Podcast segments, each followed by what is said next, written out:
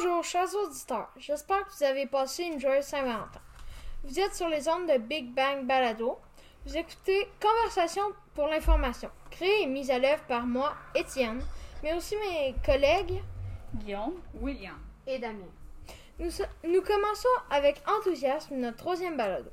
Aujourd'hui, nous allons traiter de Winston Churchill. Commençons par son en- Commençons par On a son fait- enfance? Winston est le fils de Radolph Churchill, un homme politique et de Lady Radolph Churchill, qui était écrivaine. Ses parents se séparent vite de lui et il est placé entre les mains d'une nourrice, Elizabeth Anne Everest. Donc, Winston est né le 30 novembre 19 1874. Il est né en Angleterre.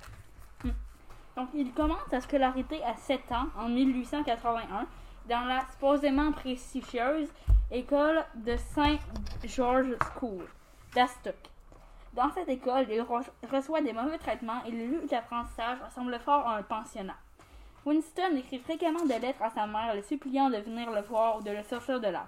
Malgré cela, Lady Randolph Churchill ne tient que très peu pour le voir durant quelques minutes ou heures. Quand il est chez lui, il est très loin de ses parents. Et il pense qu'il n'a pas assez de conversation avec ses parents, comme un enfant normal devrait en avoir. Cela l'endurcit. Il note que ceci qui se passe alors qu'il n'est qu'un enfant, que bas d'âge, bas âge, lui servira plus tard étant adulte. Honnêtement, ça doit pas être le fun. Non. Non, personnellement, euh, moi, ma famille ressemble pas à ça. Moi aussi. Moi non. Bon, ben, dans cette école, il reçoit, comme nous l'avons déjà dit, de mauvais traitements et, des- et ses enseignants le détestent. En 1884, alors qu'il a 9 ans, sa nourrice qui était venue le voir a remarqué des blessures physiques lui ont été infligées. Des blessures quand même sérieuses, genre une jambe un petit peu ouverte. Elle alerte ses parents qui le placent dans un pensionnat moins strict.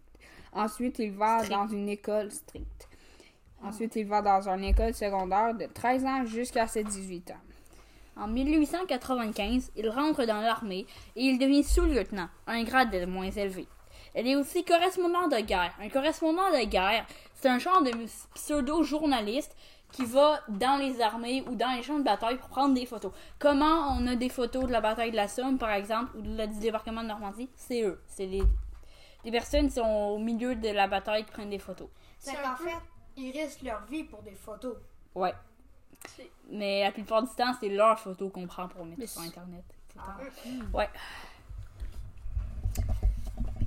Bon, maintenant parlons de sa carrière militaire. Tout d'abord, après son baptême de feu à Cuba, il Ah. obtient la place du 20e meilleur soldat sur 130 participants. Quand même. hein. Ouais, C'est vraiment bon. En 1896, il est envoyé à Bombay, aux Indes, sous contrôle britannique. Parce que l'Angleterre, c'est un empire, un gros empire colonial, avec le Commonwealth, etc. Et le l'Inde, c'est un des principaux, euh, principales, principales colonies britanniques. Il met la plupart de ses temps libres à lire notamment des livres d'histoire et de la politique, comme l'histoire de l'Empire romain, l'histoire, etc. Ensuite, il lit des écrits faits par un philosophe grec, Par des... euh, par des philosophes grecs comme Platon ou Aristote. De plus, en 1897, il apprend que trois brigades britanniques vont se battre contre une tribu afghane. Il décide d'y aller et cette demande est acceptée. Lors d'une bataille dans laquelle les Britanniques se faisaient écraser par l'ennemi, le général, général Jeffrey demande à Churchill de mettre les hommes en sécurité. Il escalade alors une colline et avertit une autre brigade du déroulement de la bataille. Il écrit ensuite un livre sur celle-ci et ce bouquin est publié en décembre 1900 et lui rapporte 600 livres sterling. 600 livres sterling, ça a l'équivalent de à peu près... Un livre sterling, je pense, c'est assez, assez cher. Ouais, je pense que c'est la monnaie la plus chère du monde. Peut-être pas, je pense que c'est l'euro. Mais on, sortons pas du sujet. Ouais. Et euh, William, à toi. Bon, ensuite, il est transféré en Égypte en 1898, puis au Soudan pour aussi se battre militairement. Ensuite, il va participer à la Seconde Guerre des Boers. Boers, Qui se passe En en, 1800. Afrique du Sud. Ah. Qui se passe en Afrique du Sud. en 1899. Dans cette guerre, il, f- il est fait prisonnier de, de guerre dans un fourgon blindé. Cette capture se fit vers le 15 novembre à 1899. À la fin de cette guerre, il est lieutenant-colonel. Ce grade est juste au-dessus de major et juste au-dessous de colonel. Puis après, colonel, c'est général de brigade. Ça. Donc c'est assez élevé. Il quitte alors l'armée britannique. Qu'elle quitte l'armée, il s'engage dans la politique, dans le Parti conservateur britannique. Il a alors 26 ans. Dans les élections législatives Ça veut dire fédéral un petit peu. Là. mhm, de l'an 1900, en tant que héros de la guerre des Boers, des... désolé, je me trompe tout le temps, il remporte un siège au Parlement d'Angleterre. Il fait alors des tournées en Grande-Bretagne, aux États-Unis et au Canada, où il euh, participe à des conférences qui lui rapportent 10 000 euros. L'équivalent de 10 000 euros. Honnêtement, honnêtement, il, a été soldat jeune. Oui, il a été soldat, c'est jeune. Mais dans ce temps-là, c'était pas les mêmes statistiques de, de vie et autre chose qu'en 2022, on s'entend. Puis dans le 19e siècle, je pense pas que les droits de l'enfance étaient les mêmes Ouais, aujourd'hui. qu'en 2022. Donc, ensuite, poursuivons. En 1904, il décide de quitter le Parti conservateur et de s'asseoir sur un banc libéral. Car il n'y a que très peu de partis en Angleterre, même en 1900 1904. En fait, il y a trois partis principaux les conservateurs, les libérales et les travaillistes. Les travaillistes, c'est de gauche un petit peu. Euh, oui. De plus, Churchill est demandé pour représenter les libéraux pour la circonscription de, de Manchester Nord-Ouest. C'est, euh, c'est, je pense, une élection ou un parti un petit peu. euh, Bon, en 1906, il remporte les élections avec 1214 voix de majorité sur les autres partis politiques. Il représente la circonscription pendant deux ans jusqu'en 1908, alors qu'Herbert Henry Asquith devient premier ministre d'Angleterre. Après sa démission, de la, sa démission de la circonscription, il est accepté au cabinet, en parenthèse, endroit où les minis- ministres sont installés, en tant que ministre du Commerce.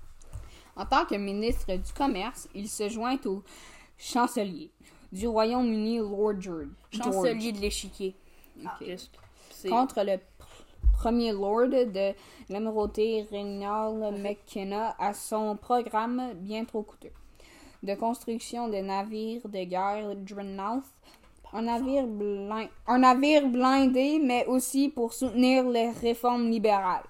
De plus, il présenta un projet de loi imposant un salaire minimum de Grande-Bretagne En Grande-Bretagne. en Grande-Bretagne. Désolé. Pour aider de plus en plus les chômeurs à trouver du travail. Ce projet de loi a été créé en 1908.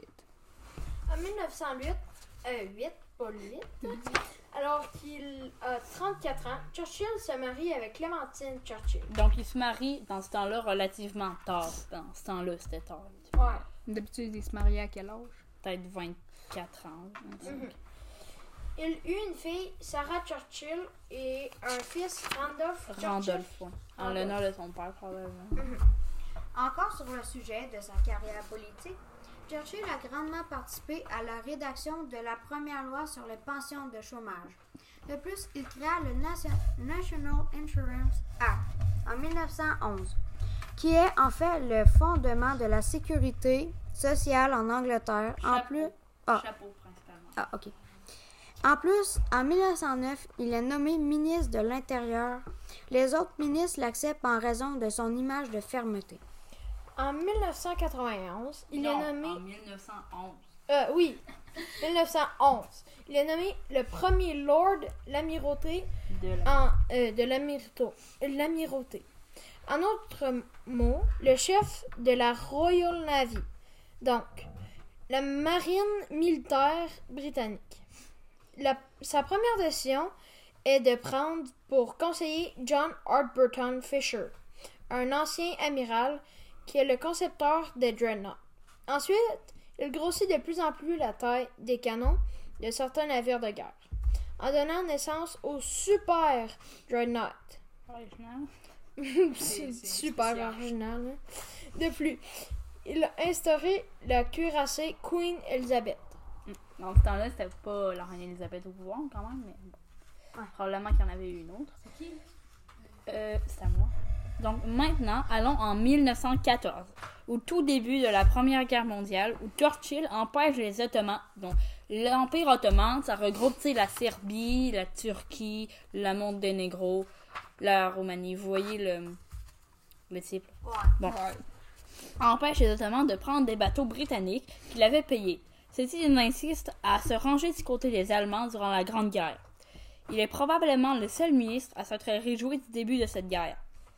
Mais il a fait tort. Par exemple, en 1914, deux sous-marins allemands coulent deux cuirassés britanniques chacun. Aïe, aïe. Ils rigolaient pas, hein, les Allemands? Non, Ouais. non, non, non, c'était pas mal sérieux dans leur guerre, je pense. Parce que, je veux dire, les, ben, l'Afrique, c'est probablement le continent qui avait plus de colonies. Dans ce temps-là, les colonies, c'était France, Angleterre. Les Allemands, ils avaient peut-être deux, trois colonies. Donc, ils se disaient, on va prendre du territoire parce qu'on en a pas assez pour une population très grande. C'est ça. C'est quand justifié.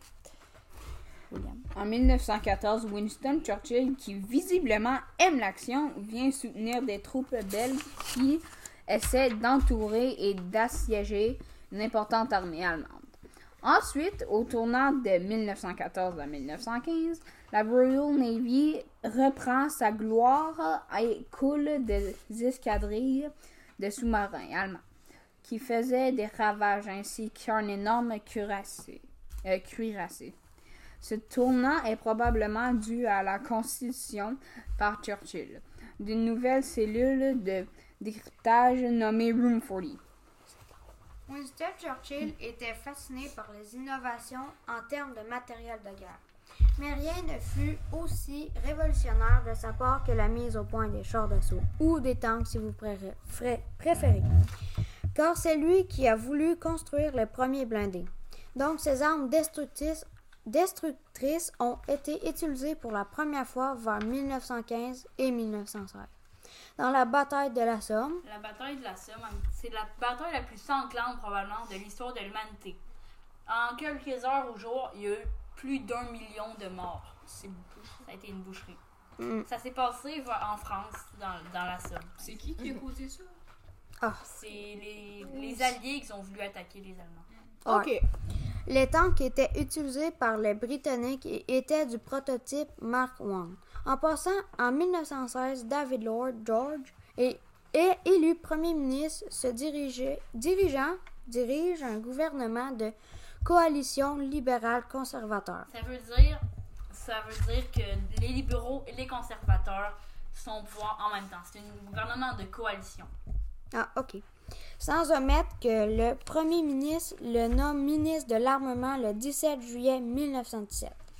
Bon, ben, en tant que ministre de l'armement, Churchill veille particulièrement à l'approvisionnement en nourriture et en eau des troupes anglaises et, et continue à valoriser l'utilisation des chars d'assaut qui commencent à être fortement utiles, notamment dans le, dans le célèbre cas de Cambrai en 1918. À Cambrai, en 1918, c'est quand les Alliés ont voulu percer les frontières allemandes. Dans cette bataille-là, les Canadiens ont fait une avancée de d'à peu près 13-16 km, tandis que les Anglais ont fait seulement une avancée de 8 km, donc 32 avec- comparé à 8. Donc on a environ 75% de plus de kilomètres que les Anglais. Ce qui veut dire qu'on l'avait l'affaire, nous autres. Oui, c'est faux que les Canadiens ont rien fait. D'ailleurs, je vais pas énumérer tout, mais on a eu un grand rôle durant les deux guerres mondiales. Mhm. Mm, Grand rôle. Même c'est nous qui ont percé les, les frontières allemandes principalement. En mars 1917, l'Empire ottoman ne contrôle plus rien. Qui ne contrôle pas. Ouais. Abdique, il se rend à l'Angleterre et à la France. Ensuite, en octobre 1918, l'Empire austro-hongrois Donc, donc Autriche et Hongrie. mhm, qui déclenche la Première Guerre mondiale le 28 juillet 1914 se rend. Il ne reste plus qu'à l'Allemagne, dirigée par Kaiser Par, Guillaume par II. le Kaiser Guillaume II. Parce que c'est pas son prénom, Kaiser. C'est un titre. Mhm. D'ailleurs, un mois plus tard, le 11 novembre 1918, cette Allemagne abdique et la Grande Guerre termine. C'est l'Allemagne abdique qui fait que Oui, oui. ils se rendent, là, ils mettent le drapeau blanc, ils mettent le drapeau blanc. Bon, l'Angleterre et la France, euh, les principaux vainqueurs étaient l'Angleterre et la France. L'Angleterre a eu beaucoup moins de pertes que son allié. Et de dans le temps de cette victoire, Churchill est responsable officiel de l'armée. Par la suite, en 1919, il devient ministre de la guerre et fait face aux hordes de soldats britanniques qui veulent être très rapidement démobilisés après avoir vécu les ravages de la Grande Guerre. Car cette guerre était, à cette époque, la plus terrible de l'histoire. Churchill émet l'hypothèse qu'il n'y aura pas de pareille guerre pour les 10 ou 20 prochaines années. Alors que tout le reste de l'Europe, mis à part l'Allemagne bien vendu, qui est écrasée par sa défaite, crie haut et fort plus jamais ça. D'ailleurs, en vrai, la Deuxième Guerre mondiale a été déclarée 21 ans plus tard, donc il y a eu raison. Il y a eu fort raison, Churchill. Il y a pas mal de raisons. Pendant ce temps, deux ans après la révolution d'octobre en 1917, le bolchevisme est gigantesque. En Russie, le Lénine Et Lénine. et Lénine a pris le pouvoir par la force. Churchill pense que cette idéologie de gauche a pour but ultime de renverser la planète et de prendre le pouvoir. Mondialement, ces pensées peuvent paraître exagérées, mais malheureusement, non. Le but des bolcheviks de ce temps, ouais, de ce temps était effectivement que le monde soit communiste. Il voulait pas faire la guerre à toute la planète, on s'entend. Il voulait que Tout le il y ait monde beaucoup de gouvernements communistes. Mhm. Le communiste a une idéologie politique aimant la dictature, ce qu'on n'a pas du tout au Canada. En 1921, Churchill devient secrétaire d'État aux, aux colonies. Ce poste consiste à administrer l'empire colonial britannique. À ce titre, il signe le traité anglo-irlandais. Dans la même année, ceci débouche à l'État libre d'Irlande. Quand il signe ce traité, Churchill met trois ports sous contrôle britannique pour protéger l'intérêt des navires commerciaux anglais. De plus, il impose que l'Irlande, ce pays est nouvellement appelé ainsi, fasse partie du Commonwealth, Commonwealth of Nations. Donc, que l'Irlande devienne un nouveau dominion britannique. Dominion britannique. Et le Canada, en passant, on en est un. Désolé Ça veut dire une partie de nos impôts vient en Angleterre. Euh, Ensuite, en 1922, Churchill, désolé, Churchill retourne au Parti conservateur britannique pour les prochaines élections, malheureusement. Il tombe malade et sa femme, Clémentine Churchill, est chargée de faire l'essentiel de la campagne. L'épouse de Churchill n'est pas politicienne et son mari tombe quatrième dans l'élection. Il perd logiquement sa place de député. Il décide donc de prendre des vacances dans la Côte d'Azur. C'est en Afrique, la Côte d'Azur. à Ou- côté de l'Afrique du Nord. Ouais. Euh, où il peindra des tableaux jusqu'aux prochaines élections fédérales. En 1923. Ouais, les mandats sont pas la même durée en, en Angleterre au Canada. D'ailleurs, durant ces élections fédérales, en 1923, il ne remporte pas les élections, mais en 1924, son parti, le Parti conservateur, est de nouveau élu et il est nommé ministre dans ce gouvernement. En 1924, dans ce même gouvernement, il est nommé également chancelier de l'échiquier. Mais honnêtement, ce, ce serait cool d'être ministre. Euh, je le sais pas, il y a pas tout le monde qui a le même goût. Ouais. Euh, c'est sûr, je pense que tu aurais beaucoup de travail. Ouais, je Ouais, effectivement, j'aurais beaucoup de travail. Mhm. Ce poste consiste à gérer les finances et les trésors du Royaume-Uni. Bref, il est en quelque sorte le minis- ministre des Finances durant cette période. Il est à noter premièrement que Churchill, qui voit dans le socialisme politique l'ombre de la folie communiste, est extrêmement impopulaire dans la gauche britannique. D'ailleurs, un député travail- travailliste, un parti politique anglais a déjà écrit lorsqu'un travail manque d'arguments, ah, travailliste manque d'arguments, il n'a qu'à dire à bas Winston Churchill. Et deuxièmement, de toute manière, Churchill n'est pas un homme de parti. Il n'était pas tellement comme tous les autres hommes de politique de son temps. Comme ça veut dire, quand, je, quand comme ça, veut dire que il était pas comme pouvoir pour le pouvoir. Il voulait améliorer l'Angleterre. Il voulait pas juste avoir le pouvoir puis diriger. Il voulait vraiment l'amélioration du Royaume-Uni.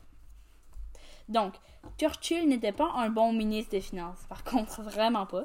Il a déjà avoué à son conseiller quand je rencontre tous ces banquiers, fonctionnaires, etc., ce n'est pas comme si je parlais à des amiraux et généraux. Bien sûr, je peux les battre, mais au bout d'un certain temps, j'ai l'impression qu'ils parlent chinois. De plus, une de ses décisions en tant que ministre des Finances fut de rattacher à livre sterling, une monnaie britannique absolument pas élevée à l'époque, à l'étalon or, une monnaie élevée. Cette décision donna naissance à des grèves et à des chômages. Bref, il n'était pas fait pour diriger l'économie britannique. Cette période s'écoula en 1926. Dans les élections fédérales de 1929, le Parti conservateur prend du recul et le gouvernement de Churchill n'est pas réélu. Heureusement pour lui, d'ailleurs, vous allez voir pourquoi plus tard, donc il tient des conférences aux États-Unis. En passant, il était dans ce pays durant le fameux jeu du Nord. Le jeudi est une dégringolade de la bourse américaine, ce qui plongea le monde dans la crise économique. Crise économique, c'est une période qui s'écoule habituellement de 1900, ben ça dépend des pays, mais je veux dire de 1929 à 1934, où tout le monde était pauvre, à cause que les Américains, ils ont, euh, ils avaient beaucoup d'actions, de bourses, etc. Ils en ont tellement acheté une fois ça l'a pété, et vu qu'ils vendaient tout à tout le monde, ben ça, ça s'est étendu au monde. Puis toute la planète est devenue dans la crise. Dans la crise, ça a été monstrueux. Honnêtement, j'aimerais pas ça, moi. Bon, ben. Ensuite, euh, la majeure partie dans, de sa non-présence à la Chambre d'Assemblée fut consacrée à ses écrits, dont une biographie de son ancien fait un livre sur l'histoire de la langue anglaise en Angleterre, etc. Il a aussi écrit six livres sur la Grande Guerre, sur la Première Guerre mondiale. Mhm. Qui ont combien de pages à peu près, non? Je sais pas. Ah, beaucoup. Je les ai pas lus. Ces livres sont tous des grands succès. Il est, il est alors l'un des écrivains les mieux payés de son temps, ce qui est étonnant pour moi. Ouais. Ensuite, durant la première moitié de l'année, des, euh, des, années 1930, ce qui veut dire euh, en 1925. De 1930 à 1935. Ben, c'est ça. Il dit que l'Inde ne doit pas être euh, une dominion britannique. En fait, une dominion britannique, c'est en fait que l'Inde, il paye... Pas juste l'Inde, mais paye une partie de ses impôts à l'Angleterre. C'est ça. il y en a beaucoup de car elle n'est pas plus une nation unie que l'Équateur. C'est ça que dit Churchill. Mhm. De plus, en 1931 et en 1932, deux attaques ont, ont été faites contre Churchill dans son propre parti, car il n'était socialement euh, vraiment pas agréable, malgré le fait qu'il est considéré aujourd'hui comme un homme très intelligent. Ensuite, quelque chose de très important historiquement se produit en Allemagne vers la fin 1933. Euh, 30 janvier exactement. Mhm. Le parti du NSDAP ou le national-socialisme, plus fréquemment appelé nazisme, est élu et Adolf Hitler devient chancelier. Bien, quelques euh, bien que quelques semaines plus tard, il dissout le Reichstag. Reichstag. C'est ça. Devient dictateur et commence la so Shoah. Shoah. Désolé. L'extermination des Juifs, en fait. Le Reichstag, petit peu le Parlement. Mais en mhm. Allemagne. Pas cool. Je voudrais pas être juif dans ce temps-là. Bon. non. Hitler règle la crise économique euh, en Allemagne Et tout le monde l'adore, même les Anglais et les Américains. Winston Churchill, tant qu'à lui, est persu- persuadé que les dictateurs veulent la guerre et le crie haut et fort. Mais le premier ministre de cette époque, Neville Chamberlain, Neville Chamberlain. Neville. Neville, comme dedans. Bon. De quelque que ce n'est pas le cas. Et que le Führer, ce qui veut dire chef en allemand, désire la paix. Par ailleurs, Hitler dit vouloir cette paix dans ses discours et d'un autre côté, il dit que le traité de Versailles est une humiliation et qu'il redonnerait sa gloire à l'Allemagne. Quand quelqu'un dit ça, c'est pas nécessairement qu'il veut la paix. Je pense. Pas sûr, pas sûr. Non, non, non. Surtout quand on connaît l'histoire, la suite. Encore, en 1933, le fils de Churchill, Randolph, un jeune journaliste en quête d'un article sensationnel, avait pris contact avec le responsable de la presse étrangère de l'Allemagne nazie. Oh oh, le nom. Le, il y a un nom en allemand que je suis pas du tout capable de dire. euh, Ernst Ansteingel. Ouais, un truc comme ça. Enfin qu'il organise, excusez-moi, euh, une rencontre entre son père et le dictateur de l'Allemagne. Hitler n'était pas très enthousiaste et ne voulait pas encore Churchill. Rencontrer Churchill. Désolé. Et il dit à. Ansteingel, machin, genre. Ouais, Son nom est Ouais. impossible. ouais, impossible, désolé. Euh, De toute façon, il paraît que votre monsieur Churchill est un francophile enragé. C'est ça qu'il a dit Hitler. Mais c'est qu'il était contre les Français. Ah, Il ok. est vraiment. Pas gentil. Il est contre les Juifs, contre les contre est les Français, contre les Américains, contre. Hum. Tout le Oh monde. my god. Par contre, le responsable de la presse étrangère allemande demande à Churchill il y a des il y a-t-il une question que vous souhaitez lui poser? Alors, le politicien anglais lui répond pourquoi est-il si virulent et en vertu de sa naissance? Non, c'est virulent vis-à-vis des Juifs? Ah, oups, désolé. Quel sens y a-t-il à être contre un homme en vertu de sa naissance? Comment un homme peut-il être tenu responsable d'être né comme il est né? Hitler répondit Il n'est plus, il n'est plus un politicien influent, son opinion n'a guère d'importance. Honnêtement, on est toutes les mêmes personnes. Fait pourquoi il aimerait pas, genre. On appelle ça le racisme. Ah. Ouais, on appelle ça le racisme. C'est connu dans beaucoup de pays. Surtout en, aux États-Unis. Ouais, ben, plus, ben, ben, ils se sont améliorés depuis quelques temps. Donc, euh, ensuite, Churchill est contraint à faire un retrait partiel du pouvoir. Chamberlain continue de croire que le Führer est pacifique, bien que Sir Churchill soit un féroce opposant à la politique d'apaisement de Chamberlain par rapport à l'Allemagne. Il n'est pas influent et les Britanniques ne veulent pas la guerre. De plus, Hitler annexe la Tchécoslovaquie et la, euh, c'est faux ça, et l'Autriche ainsi que, euh, ainsi, euh, ainsi que la France ne réagit et la, et la Grande-Bretagne ainsi que la France ne réagissent pas. Laissez tomber l'Autriche. Pourtant, voir que les Allemands voulaient la guerre était tellement évident. Mhm. Il a aussi annexé le Rhin, mais ça, c'est une partie annexée de l'Allemagne. Annexé, ça veut dire quoi, Guillaume? Euh, annexer, ça veut dire, admettons, admettons, t'as envahi un pays. Ben, la Chine a envahi la Mongolie, je veux dire, c'est un exemple, là, ça n'a aucun fondement. Euh, ben, il décide, maintenant, j'annexe la Mongolie. La Mongolie fait partie de la Chine. La Mongolie n'existe plus, ça fait partie de la Chine. Ah, ok. C'est euh, assez méchant. Ouais. Bon.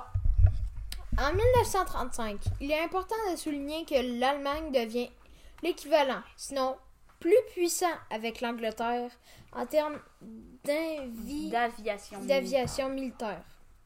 La France se ré- réarme et deviendra plus tard l'armée la plus puissante de toute l'Europe. Hein. Ce qui veut dire que c'est pas mal bon. hein. Ouais, mais vous allez voir la suite. Ah, ouais, vont faire aux Français. Maintenant, parlons des rapports entre Winston Churchill et Benito Mussolini. Mussolini. Ah, ce dictateur italien qui a créé l'idéologie politique fasciste. Fascisme. Ah, ok. Dit tout le temps que son armée est imbattable, immense, etc. D'ailleurs, au début du règne, national-socialisme en Allemagne, la Société des Nations aimait ce personnage, car il était pour une paix durable en Europe. Et contre le réarmement allemand, Mussolini rencontre un jour, un jour Hitler et ils se vantent l'un et l'autre. Les dictateurs allemands et italiens, Churchill, tant qu'à lui, n'aime absolument pas le régime fasciste et méprisant Mussolini. Méprisez-moi. Le 2 octobre 1935, ça c'est la plus grosse gaffe de Mussolini, je veux dire. L'Italie envahit avec facilité l'Éthiopie, également appelée Abyssinie. C'est un pays africain. Cette invasion de ce pays d'Afrique est une violation de la Société des Nations. La Société, des Nations, en fait, c'est genre l'ONU, mais moins sérieuse, qui, après la Première Guerre mondiale, faisait tout pour empêcher un second conflit mondial. Ça n'a pas marché. hein, donc, Bon. Euh, car l'Éthiopie faisait partie de cette même société. L'Italie aussi. Donc, Churchill commence presque à vouloir envahir l'Italie et coupe beaucoup de marchandises à cette dernière, dont beaucoup de matériel de guerre. Cette décision fut judicieuse car, de toute manière, l'armée italienne était relativement moins puissante que l'armée britannique. Par exemple, la marine italienne composait le quart de la marine britannique. L'Italie ne comptait que quelques centaines de milliers ou peut-être 2 ou 3 millions de soldats, soit moins que l'Angleterre, et l'armée de l'air de l'Italie était très petite. Ensuite, en 1938, beaucoup de choses se passent. Premièrement, le 30 septembre, Neville Chamberlain signe un traité avec Adolf Hitler et Benito Mussolini. Ce traité se nomme l'accord de Munich et Munich. donne presque Munich. ah, Munich et donne presque tous les droits aux nazis. De plus, le 21 novembre, le choix entre la guerre Mais non. Churchill dit. Ah oui, Churchill dit devant la chambre d'assemblée, vous avez le choix entre de, la guerre et le déshonneur. Vous avez choisi le déshonneur et vous aurez la guerre. Ce moment restera longtemps gravé dans votre cœur, Dans vos cœurs. dans vos cœurs. Édiction rapidement, rapidement que Churchill déteste Mussolini et quand il le décrit dans ses lettres, utilise souvent des injures pour le désigner. Les injures, en fait, c'est des euh, méchants mots. Des sacres. Ouais. Bon. Enfin, le 1er septembre 1939, quelques jours après le traité de, no- de non-agression germano-soviétique. Soviétique. Soviétique. Vous connaissez l'URSS? Oui. Oui. Ben voilà. Ok. Euh, un pacte unissant Hitler, unissant In- Hitler et Staline. L'Allemagne envahit la Pologne en seulement 26 jours. Pour de vrai, le Guinness World Record. Non, c'est pas le record de la vitesse d'invasion des Allemands. Vraiment pas. Mais c'est quand même vraiment bon. Bon, ça doit pas être cool pour la Pologne, mais bon. Euh, soit moins d'un mois. Une guerre habituelle dure environ un an. Donc, deux jours plus tard, l'Angleterre déclare la guerre au Troisième Reich. Churchill est devenu le premier lord de l'amirauté et est placé au cabinet de guerre. Comme durant la Première Guerre mondiale, or, là où euh, nous en sommes rendus, c'est la seconde qui vient de débuter. La deuxième guerre mondiale. Ouais, la deuxième. Après l'invasion de la Pologne, l'Allemagne cède la moitié de ses Pologne, De cette- de, de cette Pologne à l'Union république. Les républiques socialistes soviétiques. C'est quoi ça veut dire? URSS. Ah, encore? Juste, juste dire, euh, un petit cours d'histoire par rapport, là. Après le traité de Versailles, la Pologne, naturellement, ça faisait partie de l'Allemagne, mais ils ont annexé. La Tchécoslovaquie, la Pologne, puis l'Autriche, ça faisait partie de l'Allemagne. Euh, non, l'Autriche, non. En tout cas. Donc, ils veulent reprendre ça. Bon. Le premier ministre de l'Angleterre déclare la guerre à l'Allemagne nazie. Deux jours plus tard, le 3 septembre, quand cette Angleterre entre, une, en guerre, le Canada entre également dans les conflits aux côtés des Britanniques, sans omettre que la guerre commence très mal pour les Alliés. La France, elle déclare aussi la guerre à l'Allemagne. Le même jour, la France emploie comme stratégie militaire la ligne Maginot, qui consiste à entourer le pays d'une rangée de tanks et de soldats totalement infranchissables. Cette ligne était évidemment infranchissable. La France a la plus grande puissance militaire de toute l'Europe. Pourtant, la guerre commence mal. Pourquoi je laisse, William l'expliquer clairement? Bon, ben, tout d'abord, les soldats allemands étaient très bien. De plus, l'Europe ne voulait pas tellement la guerre, alors les pays se laissent presque envahir pour un rien. Par exemple, Hitler annexe l'Autriche et la. Tchécoslovaquie. Merci Guillaume. Le troisième Reich est donc gigantesque. Avec cette puissance et les crêtes de ses ennemis, l'Allemagne envahit et occupe la Pologne et la Prusse en moins de un mois. Ça- Ils partagent la Ça, ça, c'est notre, ça, c'est notre cloche. On lit dans nos bibliothèques. Il partage la Pologne avec l'URSS. Churchill, le premier lord de l'amirauté, veut se battre jusqu'au dernier soldat. Il ne veut aucun cas capituler. Capituler. Il est Toutefois, pas de pitié, lui. capituler. C'est quoi ça veut dire? Abdiquer, se rendre, drapeau blanc. Ah, ok, ouais. Ils veulent, ils, ils veulent Il veut absolument. gagner. Il veut, il Oui. veut pas perdre. Il veut vraiment, en aucun cas, que les Anglais se fassent envahir. Mais vous allez voir, c'est très utile. Ouais, Toutefois, l'année 1940 est extrêmement sombre pour Churchill. Celui-ci somme Roosevelt, président des États-Unis, d'entrer en guerre sans succès. De plus, l'Allemagne partout gagne partout où elle combat. La guerre s'annonce très mal. Premièrement, le 9 avril, les Allemands lancent l'opération Weser. Avec cette opération, l'Allemagne envahit le Danemark et la Norvège en une seule journée. Comme je te disais que c'est pas leur record 26 jours. Euh, de plus, les Allemands commencent à attaquer directement la France et celle-ci se fait battre très rapidement. Churchill décide d'envoyer des soldats britanniques pour soutenir les Français, car le 10 mai 1940, Neville Chamberlain meurt d'un cancer et laisse sa place à Winston Churchill, qui devient Premier ministre d'Angleterre. Dans un de ses discours, il dit Nous nous battrons dans le ciel, dans la mer, sur les plages, mais nous ne nous rendrons jamais. Nous pouvons donc deviner qu'il était motivé à ne pas laisser son pays rentrer dans le Reich. Ouais. Reich. Tu veux dire, je voulais en- vraiment pas. Ouais. Reich égale empire en allemand. Mais c'est. Il s'appelait comme ça. Les, les Allemands disaient que c'était ça. là. Et c'est un grand empire. Il était assez narcissique, mais évident pour Évidemment. faire, euh, évidemment, pour faire ce qu'il fallait faire. Ce qu'il a fait, il fallait être. Voilà. Ensuite, la bataille de l'Angleterre débute.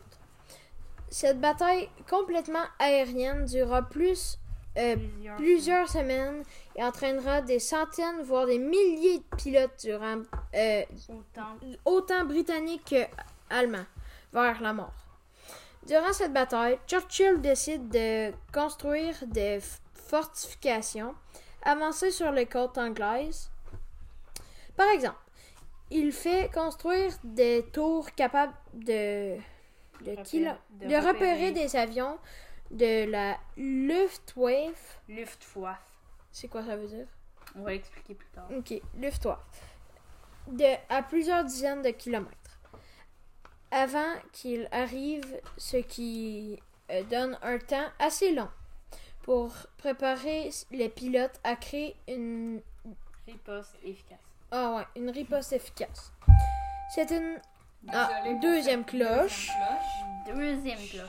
Ça Ouais. marche comme ça, hein, dans notre école. Ouais. C'est une des raisons pour laquelle les Anglais ont été une très grande victoire. Ont, ont une, eu une très grande, voyons, très grande victoire sur les sur Allemands. les Allemands. Pourtant, durant tout le temps, la bataille Hitler et Gros, Göring, le chef de la Luftwaffe. Mhm. le chef de la Luftwaffe, pen- euh, pense que la bataille est gagnée. Pourquoi? Parce qu'il le responsable de la transmission a été des- des bilans de pertes infligées. Mhm. À l'ennemi, et a eu même donné des fausses informations à Hitler. Il ne leur dit que de donner des fausses informations. Que ce qu'ils veulent entendre. Ouais. Ils leur disent seulement ce qu'ils veulent entendre. Disent pas la vérité. Ah, c'est ça. Les Allemands ne pouvaient pas perdre, euh, prendre le- les mesures vraiment nécessaires. Et le génie de Churchill durant cette, bata- durant cette bataille, c'est à avoir surmon- Sur su- remonter. remonter, voyons, surremonter hein, la mo- le moral de tous les citoyens et de les amener vers une guerre totalement volontaire. De plus, c'est le nouveau premier ministre qui eut l'idée de, pour la première fois, De... bombarder Berlin de nuit, ce qui fit un grand choc aux Allemands, qui gardèrent tout de même leur sang-froid. Le, la Luftwaffe, trop dur, est l'armée de l'air nazie. En passant, et maintenant parlons des rapports entre Churchill et la France. Tout d'abord, les Anglais ont envoyé des soldats, soit, soit mais ils l'ont- les ont évacués quand les Allemands ont tout détruit et avaient certainement gagné la guerre. Mais quelques jours avant l'armi- l'armistice franco-allemand, allemande, il a soudainement changé d'avis et suppliait les Français de ne pas se rendre car, il, Car- car si la flotte militaire française serait aux mains des Allemands, l'Angleterre serait dans un grand danger. Mais la France se rendit quand même malgré le fait qu'avant l'attaque des Allemands, il avait la plus puissante armée de l'Europe. Ensuite, le premier ministre décide de rendre à néant la flotte française et le démolit avec les- ses propres avions. Il avoue- avouera plus tard que ça a été le- la décision la plus difficile qu'il a eu à prendre de toute sa vie. Mais le 18 juin 1914, la radio de... F- 40, désolé. La radio de France, la BBC, fait diffuser un appel demande à tous les soldats et citoyens français de venir en Angleterre pour faire partie d'une pseudo-armée. La France libre, cet ap- appel a été fait par le général Charles de Gaulle, qui est venu à Londres avec Churchill pour organiser et créer une nouvelle armée ayant pour but ultime de libérer la France et de continuer la guerre. Par la suite, en 1941, la guerre continue au début de cette année. L'Allemagne gagne toujours et conquiert des pays autant rapidement que d'ordinaire, ce qui effraie le monde entier. Il conquérit entre autres la Roumanie, Luxembourg, la Belgique, Et la bientôt Hollande. toute l'Europe, mis à part l'Angleterre, qui elle, qui est seule et tout contrôle nazi. Churchill n'a aucun, n'a aucun allié et doit se battre complètement seul contre toute l'Europe. Malgré cela, il tient et durant un an et demi, il fait tenir debout un pays qui se bat contre l'équivalent d'un continent d'or. Non. Or. Désolé. En juin 1941, Hitler lance une attaque surprise contre l'URSS. En quelques semaines, il conquérit l'Ukraine, la Biélorussie, ainsi que le cœur de la Russie. qui- Aussi les États baltes et euh, la Géorgie. Mais le cœur de la Russie, c'est beaucoup. Staline est en rage contre les Allemands qui progressent à une vitesse vertigineuse Vertigineux. vertigineuse, désolé. Dans son pays, sans que rien ne leur arrive, bref, Churchill a un nouvel allié et un allié qui dé- détient une des plus grandes puissances militaires du monde. À cette, épo- à cette époque, notamment durant la bataille de Stalingrad, qui a fait plus de 3 300 000 morts aux Allemands et 91 000 prisonniers. Mais c'est plus 8, 810 000 morts, on fait dans ce genre-là. Ok. C'est beaucoup. Oui, oui. C'est en URSS que Hitler subira ses premiers Il échecs y en a eu une en Angleterre, mais c'est juste ici, là. Churchill reprend espoir et s'allie avec Stalin. De plus, le 7 décembre 1941, l'Empire du Japon attaque la base militaire américaine de Pearl Harbor et déclare, et déclare la guerre aux États-Unis. Bref, l'Angleterre se retrouve finalement avec deux alliés à ses côtés, car l'Allemagne nazie, l'Italie et le Japon forment l'axe contre ce Que nous appelons les alliés, c'est-à-dire euh, URSS, Angleterre, États-Unis. Donc, au début, De Gaulle et Churchill s'entendent bien. L'Angleterre finance la France libre et la soutient. De Gaulle a dit la France et moi, le peuple britannique aimait le général et le soutenait. Aux yeux de Churchill, De Gaulle, c'est véritablement la France. Le premier ministre donne ensuite presque toute son attention à Roosevelt qui- quand il entre en guerre. Il a tendance à oublier De Gaulle et, et à n'écouter que le président américain. Celui-ci déteste le général français et insiste, et insiste que Churchill ne prendre aucunement compte de son opinion. Mais le premier ministre demande quand même à De Gaulle son avis quand il s'agit de la France ou de la France libre. Les troupes britanniques soutiennent également les soldats de, euh, de De Gaulle en Afrique équatoriale et en Algérie. Churchill continue de se battre aussi vaillamment et à faire tout ce qui est en son pouvoir pour que l'Angleterre se batte jusqu'au bout. Il ne donne jamais une annexe allemande. Ensuite, en 1942, les Alliés perdent grandement espoir, car cette année est reconnue comme étant l'apogée du Troisième Reich. L'Allemagne continue son expansion en URSS. Il a déjà conquis toute la Scandinavie et gagne beaucoup sur les Anglais en Afrique. Même les États-Unis tremblent devant cette énorme masse. Donc on s'entend, les États-Unis c'est la puissance économique mondiale, mais ils tremblaient devant les Allemands tellement ils avaient- de territoire. Euh, mais l'Angleterre, qui pourtant devrait vu les circonstances, se rempête. Churchill continue encore la lutte, même si son pays ne va pas tellement bien, cause des bombardements fréquents sur Londres. Ok, à chaque nuit, les Allemands, à chaque nuit durant plusieurs années, les Allemands bombardaient Londres.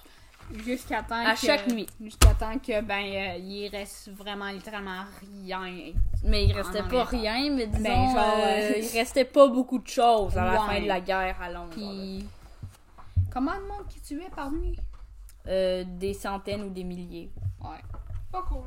Non, non, non, non. Mais non, ils étaient, ils étaient très, très cool, les Anglais. Ils étaient en belle vie, hein. Ah, ouais. Ah, ouais. Souffrance littéraire. Bon, à toi, mon cher. Pourtant, plus étonnant que le Reich ne désire absolument pas la guerre contre le Royaume-Uni. Hitler a demandé fréquemment à Churchill de faire la paix et de ne pas demander euh, de, Ne de ne pas pas verser plus de sang.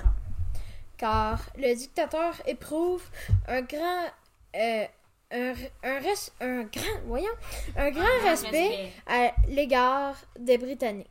Il ne souhaite pas les massacrer, car il est certain que le Royaume-Uni ne résisterait pas et se ferait occuper. Mais quand il dit faire la paix à l'Angleterre, ça veut pas dire faire la paix au monde, on s'entend.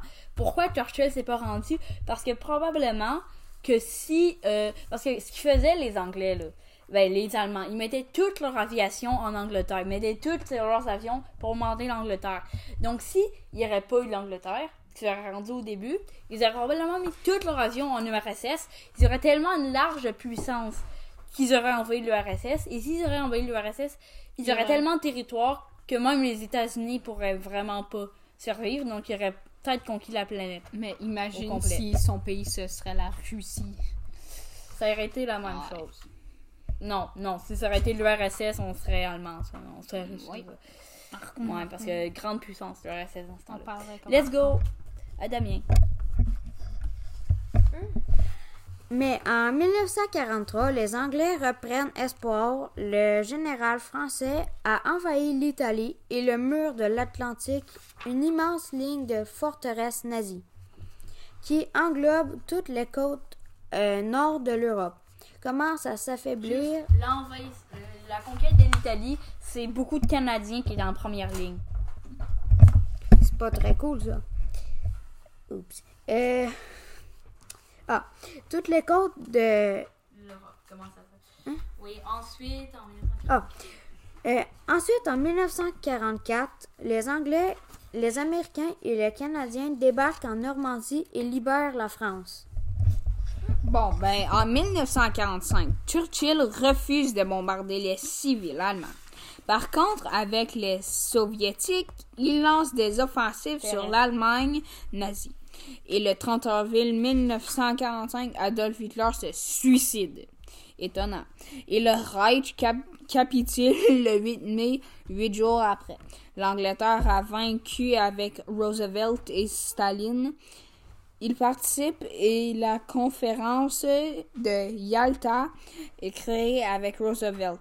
L'O- L'OTAN, euh, c'est-tu l'OTAN ou l'OTAN? L'OTAN. Merci. C'est encore valable, l'OTAN. On fait partie de l'OTAN. Une partie de l'Allemagne sera occupée par les Anglais. De plus, c'est une année électorale. Et même s'il a sauvé l'Angleterre, voire le monde, il est pas réélu. Ben, il voyait bien, avec son intelligence, qu'allait venir la guerre froide. Après la guerre, il écoula des jours paisibles. Il écrit de prodigieux livres sur la Seconde Guerre mondiale et, en 51, est réélu. Je veux dire, moi, j'ai une idée pourquoi il n'a pas été réélu. Quand vous pensez à Churchill, vous pensez probablement à une Angleterre en guerre, à une Angleterre bombardée par les nazis. Ouais. C'est pas ce que voulaient les Anglais. Une image de guerre et de bombardement intensif chaque jour. Fait c'est probablement Mais- à cause de ça. Mais en vrai, Churchill, il a été réélu, réélu combien de fois? Deux. Euh, une seule. fois. Il a été élu une fois puis réélu une fois. Bon, ben, en 1952, il écrit six livres qui nomment Mémoire de la guerre, qui raconte la Deuxième Guerre telle qu'il a vécu. Ensuite, en 1953, il reçoit la paix Nobel, Le de, le prix Nobel de littérature pour ses fameuses mémoires de de- Je plus... suis en train de lire les mémoires de guerre de Churchill. C'est très, très, très, très intéressant. Qui euh, est euh, au-dessus de 600 pages. Au-dessus de 600 pages. Bon. Environ 1000 pages. De plus, en 1952, il fait en sorte que l'Angleterre a la bombe atomique et il réussit. Tata! En euh, 1955 est la date de sa dernière année euh, de, man- Politique. de- ouais, de mandat politique. Ensuite, il vit une joyeuse retraite jusqu'à sa mort, le 24 janvier 1965 à Londres. Le pire, c'est qu'il meurt à cause qu'il fumait trop, je pense. Ouais. Ah, oui. On le voit souvent avec une cigarette. Ouais. Hmm, Pas vu parce que c'est vraiment un héros. Ouais, c'est ça. Il était peut-être pas sympathique, mais Il était- il a fait son affaire. Et c'est ce qui conclut notre troisième balado. Vous êtes sur les ondes de Big Bang Balado et je- je suis Damien et j'étais avec. Guillaume. William! Étienne. Vous écoutez Conversation pour l'information, fait par des élèves, fait par des élèves de l'école d'Alembert et nous vous avons une petite devinette. une petite devinette. Quelle C'est est, pas clair.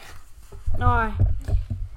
Euh, quelle est notre introduction réponse à la fin du prochain podcast? Juste une dernière chose, j'ai quelques sentences ici de, que Churchill a faites sur la persévérance, parce qu'on est la, la semaine de la persévérance scolaire.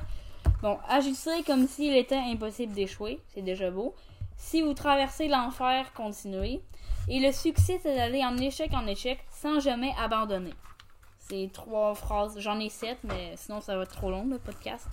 Donc, bye! Je vous souhaite une belle journée. Et une joyeuse Saint-Valentin! Adieu! Non, c'est une joke, on reviendra plus tard. Là. Bye bye. On Bye. se retrouve pour notre quatrième podcast. Ouais, bye! Bye! Ce sera encore mieux